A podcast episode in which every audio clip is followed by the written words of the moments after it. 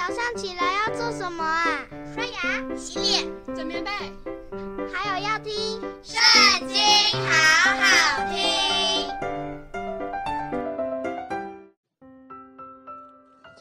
大家好，欢迎收听《圣经》，好好听。今天我们要读的是《约伯记》第十九章。约伯回答说。你们搅扰我的心，用言语压碎我，要到几时呢？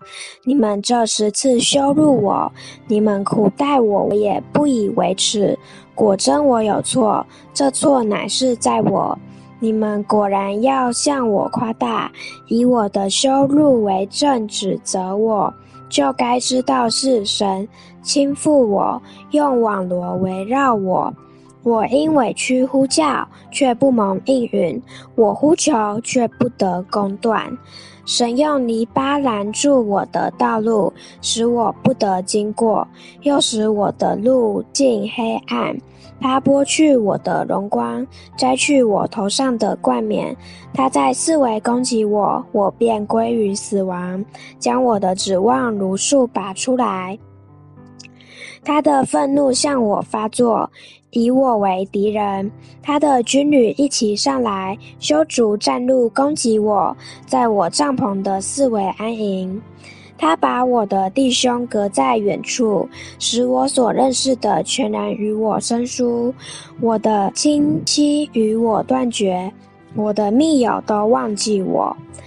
在我家寄居的和我的使女都以我为外人，我在他们眼中看为外邦人。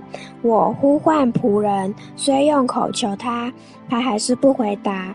我口的气味，我妻子厌恶；我的恳求，我同胞也憎嫌。连小孩子也藐视我。我若起来，他们都嘲笑我。我的密友都憎恶我。我平日所爱的人向我翻脸。我的皮肉紧贴骨头，我只剩牙皮逃脱了。